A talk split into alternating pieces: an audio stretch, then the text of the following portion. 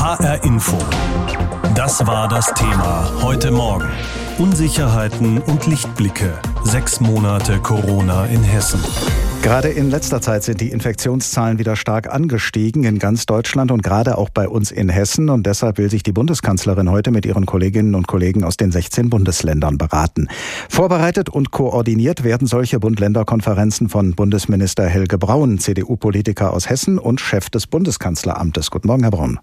Einen schönen guten Morgen, Herr Glapp. Nach den ersten Corona-Fällen vor einem halben Jahr gab es sehr starke Einschränkungen. Die Infektionszahlen sind daraufhin stark gesunken, aber dann wurde wieder gelockert und jetzt sind wir offenbar wieder am gleichen Punkt angelangt wie vor einem halben Jahr. Was hat das Ganze also genützt? Wir sind noch nicht wieder an so einem Punkt angekommen wie Mitte März, weil damals die Infektionszahlen sehr, sehr dynamisch, also schnell angestiegen sind. Äh, wir haben jetzt wieder höhere Infektionszahlen, aber noch nicht eine solche Dynamik. Und das wollen wir auch verhindern. Deshalb treffen wir uns heute mit dem Ministerpräsidenten. Wir werden immer in kleinen Schritten auf das Coronavirus reagieren. Und so wollen wir größere Beschränkungen, wie wir sie um Ostern hatten, vermeiden. Zu Beginn der Pandemie hat es bei den Gegenmaßnahmen deutlich mehr Einheitlichkeit zwischen Bund und Ländern gegeben als zuletzt. Denn die Bundesregierung, der Sie angehören, Herr Braun, hat ja dann irgendwann dem Wunsch der Länderregierungen nachgegeben und gesagt, einverstanden, ihr sollt selbst entscheiden, welche Corona-Maßnahmen in eurem jeweiligen Bundesland gelten sollen. Können Sie heute angesichts der steigenden Infektionszahlen in den Spiegel schauen und sagen, diese Entscheidung war goldrichtig? Ich glaube, die großen Linien sind richtig und man kann ja auch im internationalen Vergleich sehen, dass Deutschland sehr gut durch diese Corona-Krise kommt. Und auch heute im Gespräch wird es darum gehen, dass auch die Lage natürlich in Deutschland unterschiedlich ist. Wir haben Bundesländer mit Infektionszahlen, die sehr niedrig sind, gerade in den ostdeutschen Flächenländern. Und auf der anderen Seite haben wir gerade in großstädtischen Regionen höhere Infektionszahlen. Und unser Ziel ist es, dass wir nach gleichen Maßstäben handeln. Wo wenig Infektion ist, muss auch wenig Maßnahmen geben. Aber dort, wo wirklich viele Infektionen auftreten, müssen wir besonders vorsichtig sein. Das kann ja schlimmstenfalls zu der Situation führen, dass Sie entscheiden müssen, machen wir einen zweiten Lockdown. Aber ist diese Möglichkeit nicht eigentlich schon verbrannt, weil sie ja so gravierende Auswirkungen auf viele Menschen in Deutschland gehabt hat? Könnten Sie den Menschen das noch ein zweites Mal zumuten? Ich glaube, wir sind da gar nicht ganz frei in unseren Entscheidungen, weil wir haben zum Beispiel in England und Schweden gesehen, die haben gesagt, wir machen keinen Lockdown zunächst und trotzdem ist die Wirtschaft eingebrochen, weil wenn die Leute das Gefühl haben, dass uns die Infektion außer Kontrolle gerät, dann geht die Freude, in den Urlaub zu fahren, in ein Restaurant zu gehen oder eine größere Investition zu tätigen, natürlich von ganz alleine zurück. Und wir haben deshalb auch gesehen, dass nicht nur die Bereiche äh, wirtschaftlich betroffen waren, wo der Staat gesagt hat, hier müssen wir Beschränkungen machen, sondern die ganze Wirtschaft hat ja äh, Schäden in dieser Corona-Krise gehabt. Deshalb muss es unser Ziel sein, die Infektionszahlen so niedrig zu halten, dass wir einfach eine weitgehende Normalität leben können mit diesen Corona-Regeln je weiter diese Normalität geht, desto mehr steigen aber wahrscheinlich die äh, Corona-Zahlen. Ist das jetzt äh, die neue Priorität, die Sie setzen als Bundesregierung, dass Sie sagen, bloß keinen zweiten Lockdown, sondern eher nehmen wir in Kauf, dass die Infektionszahlen steigen? Na, das Kluge, was wir erreichen wollen, ist genau beides nicht. Also wir wollen die Infektionszahlen gegenüber dem Stand, den wir aktuell haben, wieder etwas senken. Äh, wir wollen sie stabilisieren und wir wollen dadurch, dass wir die Gesundheitsämter verbessern, dadurch, dass wir jetzt die Corona-App haben, dadurch, dass wir äh, dann lokal auch mit Begrenzungen und Beschränkungen reagieren, wenn die Infektionszahlen höher werden, erreichen, dass wir zu solchen bundesweiten Maßnahmen nicht greifen müssen. Das ist das Ziel. Noch kurz zum Schluss. Wer aus einem Risikogebiet nach Deutschland zurückkehrt, soll nach dem Willen der Gesundheitsministerinnen und Minister in Quarantäne geschickt werden. Und offenbar läuft es darauf hinaus, dass der Arbeitgeber dann den Lohn weiterzahlen muss, selbst dann, wenn jemand wissentlich in ein Risikogebiet gefahren ist. Von Frankfurt aus braucht der Zug nach Paris keine vier Stunden. Also kann ich morgens hin, abends zurück und habe danach ein paar Tage bezahlten Urlaub? Nein, so ist es nicht. Und ähm, im Grundsatz geht es natürlich darum, dass das Infektionsschutzgesetz nicht nach dem Schuldigen fragt, sondern erstmal ist wichtig, dass wer ansteckungsverdächtig ist, auch in Quarantäne muss.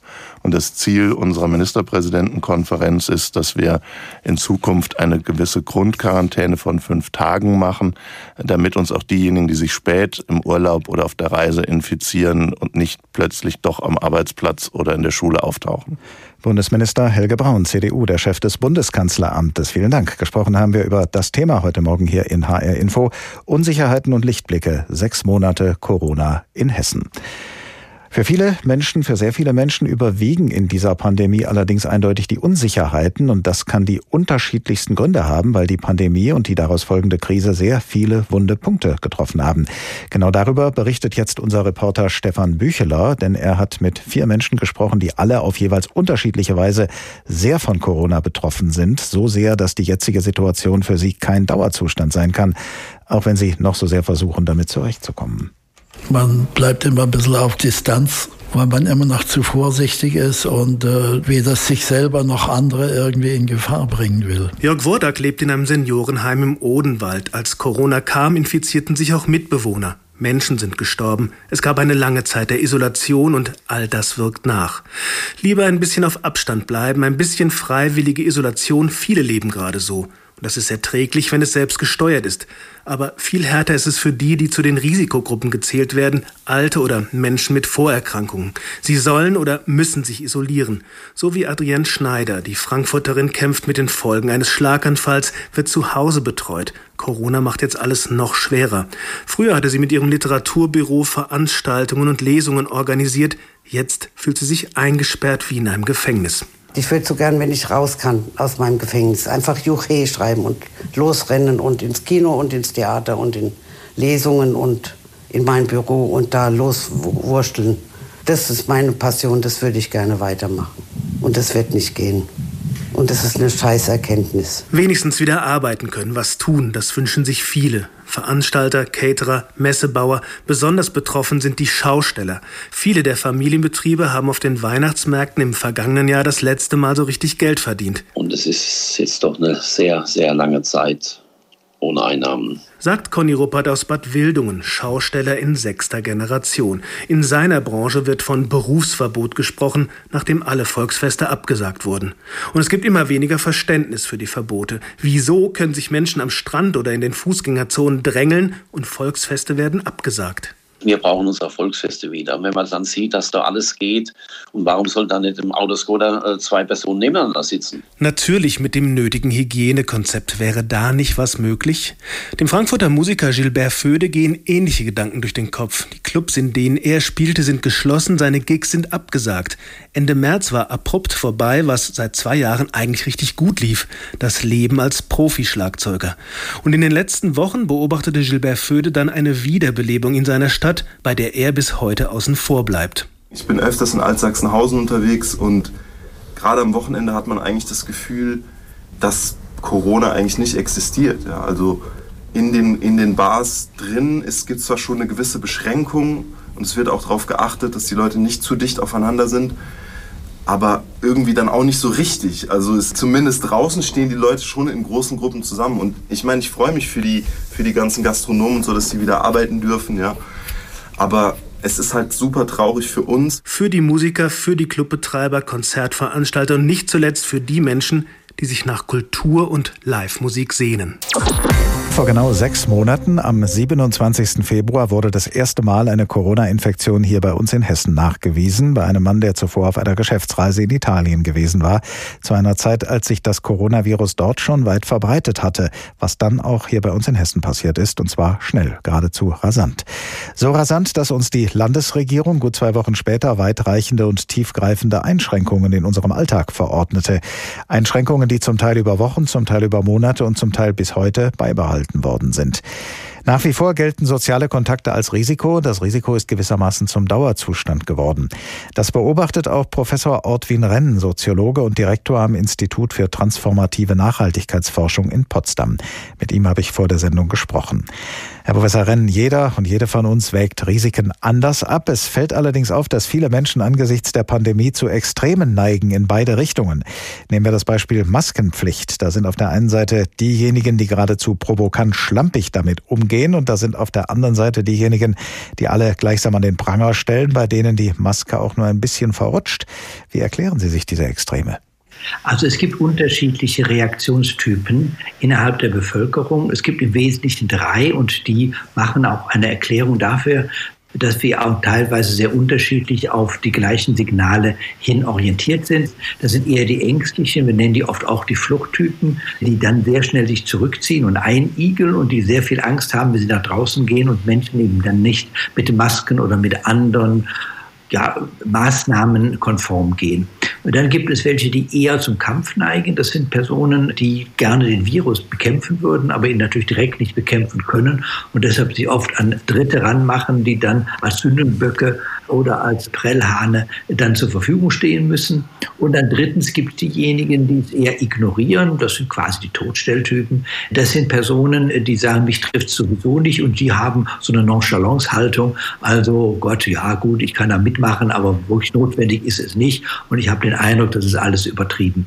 Und die kommen natürlich irgendwo aufeinander, auch auf der Straße, und dann kann es dann zu Konflikten kommen. Was beobachten Sie denn von diesen Extremen abgesehen insgesamt in unserer Gesellschaft sechs Monate nach dem ersten Corona-Fall? Mehr Solidarität wie anfangs erhofft oder eine tiefere Spaltung wie schon früh befürchtet? Also eigentlich mehr Solidarität. Also alles, was wir bisher an Rückmeldungen haben, auch aus den Umfragen, es gibt eine ganze Reihe von Umfragen, liegt das immer so bei 70 bis 75 Prozent der Menschen, die sagen, wir finden das sinnvoll, was jetzt getan wird. Wir halten uns auch an die Regeln und glauben auch, dass es gut ist. Es gibt eher Menschen dafür, die sagen, man sollte sie noch etwas verstärken, als diejenigen, die sagen, man soll sie lockern. Das kommt aber immer darauf an, aus welcher Sicht man das sieht. Ob man jetzt selber eine Gaststätte hat, dann ist man eher für Lockerung. Wenn man irgendwo Lehrer oder sonst was ist, man eher vielleicht vielleicht dafür, dass man es ähm, etwas noch schärfer sieht. Aber grundsätzlich gesehen, sagen wir mal, in der Gesamtschau sind die Leute eher solidarisch, auch eher auf Vorsicht bedacht und weniger auf Risiko und Wagnis. Nun gibt es ja inzwischen, verglichen mit dem Anfang der Pandemie, weniger strikte Verbote bei uns, die uns allen vorschreiben, was wir zu tun und zu lassen haben, sondern stattdessen ist wieder mehr in unsere eigene individuelle Verantwortung gestellt. Liegt darin vielleicht ein Problem, weil das Verantwortungsgefühl bei jedem Menschen anders ist und sich deshalb Gräben auftun? Also eines ist natürlich klar, jeder hat eine andere Risiko-Nutzen-Abwägung und das kann natürlich nicht funktionieren, weil wir ja eben auch Überträger sind von Krankheiten an Dritte. Das heißt also, es müssen natürlich irgendwelche Regeln auch gelten für alle. Das kann nicht jeder machen, was er will. Das ist, glaube ich, auch ziemlich deutlich. Allerdings, und das ist klar, es ist auch nicht einheitlich für ganz Deutschland immer zu regeln. Wir haben einige Bundesländer, bei denen wir relativ viele Fälle haben und andere relativ weniger und andere Regionen, also beispielsweise innerhalb der Bundesländer dann auch noch mal Regionen mit Hotspots oder nicht. Und es macht schon sehr viel Sinn, auch gerade wenn man die Kollateralschäden, also im Sinne der Wirtschaft sieht, dass man hier sehr differenziert vorgeht. Das ist kommunikativ schwierig. Das muss man eben sagen, weil sie sagen, aha, mein Nachbar auch, der dürfen das aber, oder mein Freund in Bayern, der darf das nicht, aber ich hier noch in Westfalen darf das. Das ist oft schwer zu kommunizieren, macht aber durchaus Sinn, weil wir eben unterschiedliche Fallzahlen haben. Es geht ja nicht immer nur um das Dürfen oder nicht dürfen, sondern in der Tat um das, was man jetzt persönlich als verantwortbar empfindet und was nicht. Und wenn ich mich jetzt entscheide, ich nehme an einer Party, zu der mich jemand eingeladen hat, nicht teil, aus Verantwortungsbewusstsein, Selbstbewusstsein. Andere tun das aber, weil sie das anders sehen. Dann grenze ich mich ja selber aus. Es ist ja in dem Fall nicht so, dass ich sagen kann, das ist verboten, da sitzen wir alle in einem Boot, sondern da, ja, da passieren Ausgrenzungen und äh, die gehen dann tragischerweise von denjenigen aus, die dann, die dann selber ausgegrenzt sind, weil sie eben sagen, ich gehe da nicht hin. Ja, nee, das ist schon klar. Also sind wir wieder bei den drei Typen. Also wenn alle drei Typen zur Party eingeladen werden, dann gibt es eben halt sozialen Konflikt. Die kämpfen, sagen, da gehe ich erst recht hin. Das ist ganz wichtig. Diese ganze Sache, die regt mich langsam auf. Diejenigen, die eher nonchalant sind, sagen sich, natürlich gehe ich dahin. Ich, mich trifft es ja sowieso nicht. Und diejenigen, die eher Fluchtmenschen sind, sagen, da gehe ich auf keinen Fall hin. Nur wie, wie geht man mit solchen Konflikten um? Wie, wie findet man Strategien, dass sich dann eben keine Gräben auftun zwischen Menschen, die sich ja eigentlich gut verstehen. Also ganz wichtig ist, dass man das erkennt. Also dass man beispielsweise sagt, also Menschen, die also eher dazu zur Flucht neigen, sind eben Personen, die sagen, ich möchte nur mal sicher gehen, wenn ich die Möglichkeit habe, mich zu schützen, dann tue ich das. Und denen kann man auch durchaus sagen, ja, auch immer der Pate, wir halten hier tatsächlich die Abstände ein, wir haben Desinfektionsmittel hier draußen stehen. Wenn es dir nicht gefällt oder wenn du den Eindruck hast, dass jemand zu nahe kommt, komm zu mir, wir werden das schon gemeinsam regeln. Und umgekehrt diejenigen, die sagen, mir wird nichts passieren, den kann man deutlich und klar sagen, dir wird vielleicht nichts passieren, du bist tatsächlich unverwundbar, wenn du das glaubst, aber du bist Überträger und uns halte auch solidarisch mit den anderen. Trauen Sie unserer Gesellschaft zu, ist etwas pauschal gefragt, aber ich frage es trotzdem mal, trauen Sie unserer Gesellschaft zu, dass wir mit solchen Problemen fertig werden? Denn die Pandemie, die wird ja noch eine ganze Weile weitergehen. Also ich habe den Eindruck, dass wir bislang schon ganz gut damit fertig geworden sind. Es gibt natürlich am Rande Gruppen, die sich sehr stark und sehr intensiv und sehr lautstark gemeldet haben. Denken Sie nur an die Demonstrationen Querdenker Berlin und Stuttgart sind eine kleine Minderheit, aber sie können natürlich sehr viel auch ausmachen in der Gesellschaft. Das dürfen wir also nicht außer Acht lassen. Aber insgesamt gesehen, die große Mehrheit der Bevölkerung trägt alles mit, anders als vielleicht in manchen anderen Ländern. Und gleichzeitig, wenn wir tatsächlich jetzt an einer größeren zweiten oder dritten Welle vorbeikommen und das eher darauf geht, also im Alltag noch etwas vorsichtiger zu sein, dann glaube ich, wird sehr mitgetragen. Wenn wir eine zweite oder dritte Welle mit sehr vielen neuen Infektionen hätten, dann kann es natürlich sein, dass es eine große Belastungsprobe eine Gruppe von Menschen war in diesen zurückliegenden sechs Monaten natürlich besonders gefordert, die Ärztinnen und Ärzte und das Pflegepersonal in den Krankenhäusern und Praxen. Und deshalb hat unser Reporter Jens Wellhöhner vor dem heutigen Halbjahrestag mit einigen von ihnen gesprochen, um zu erfahren, wie sie diese Zeit erlebt haben. Der Frust war groß. Als die Corona-Krise anfing, gab es in den Krankenhäusern oft zu wenige Masken. Eigentlich sollten Krankenpfleger sie mehrmals am Tag wechseln, um sich nicht anzustecken. Doch das ging nicht. Krankenpfleger Ulrich Möhnke schimpfte damals im HR-Interview. Und jetzt plötzlich bei diesem neuartigen Virus soll man die Maske die ganze Schicht tragen, weil einfach zu wenig da sind. Da kommt man sich vor, wie Kanonenfutter. Laut dem Robert Koch Institut haben sich fast 15.000 Menschen in medizinischen Berufen mit Corona infiziert. 23 von ihnen sind gestorben, meistens zu Beginn der Pandemie. Die Verunsicherung war damals groß, berichtet Uwe Beermann, Chefarzt im Elisabeth Krankenhaus in Kassel. Aber es war natürlich für uns alle eine völlig neue Situation. Wir, wir, wir kannten das ja auch nicht. Wir mussten uns auch da reinfinden. Und das war schon aufregend, kann man nicht anders sagen. Doch jetzt ist es viel ruhiger geworden. Es gibt mittlerweile auch genügend Masken und Schutzkleidung, bestätigt der Chefarzt. Das Verhältnis auch zum Corovirus ist mittlerweile professionell. Wir wissen, dass wir da natürlich eine gewisse Gefahr ausgesetzt sind. Wir nutzen unsere Schutzmöglichkeiten, die wir haben. Das versuchen wir auch so konsequent wie möglich zu machen. Aber äh, im Großen und Ganzen, die ganz große Angst, die vielleicht am Anfang da war, ist eher jetzt etwas zurückgetreten. Auch die Behandlung der Patienten hat sich verbessert. Durch neue Medikamente wie Remdesivir müssen die Betroffenen nicht mehr so lange im Krankenhaus bleiben. Die Lage ist im Moment entspannt, meint auch Ärztin Maria Fehreschild vom Uniklinikum Frankfurt. Viel entspannter, muss man sagen, als im Mai, was die Patientenzahlen angeht. Und ich denke eben, dass wir hier in der Klinik jetzt diese Entlastung erfahren. Also wir haben immer noch Patienten, aber es sind wirklich deutlich weniger. Das liegt eben vor allem daran, dass wir besser mit der Situation umgehen außerhalb der Kliniken. Damit meint sie zum Beispiel auch die Arbeit der Hausärzte. Bei ihnen melden sich die meisten Corona-Patienten zuerst, bevor sie ins Krankenhaus kommen. Auch bei den Hausärzten gab es anfangs viel Verunsicherung, zu wenig Schutzkleidung, zu wenige Masken, das sorgte auch bei ihnen für Frust. Doch das ist jetzt viel besser, erzählt Dr. Uwe Popert aus Kassel. Jetzt im Moment hat man das Gefühl, dass es doch ruhigeres Fahrwasser ist.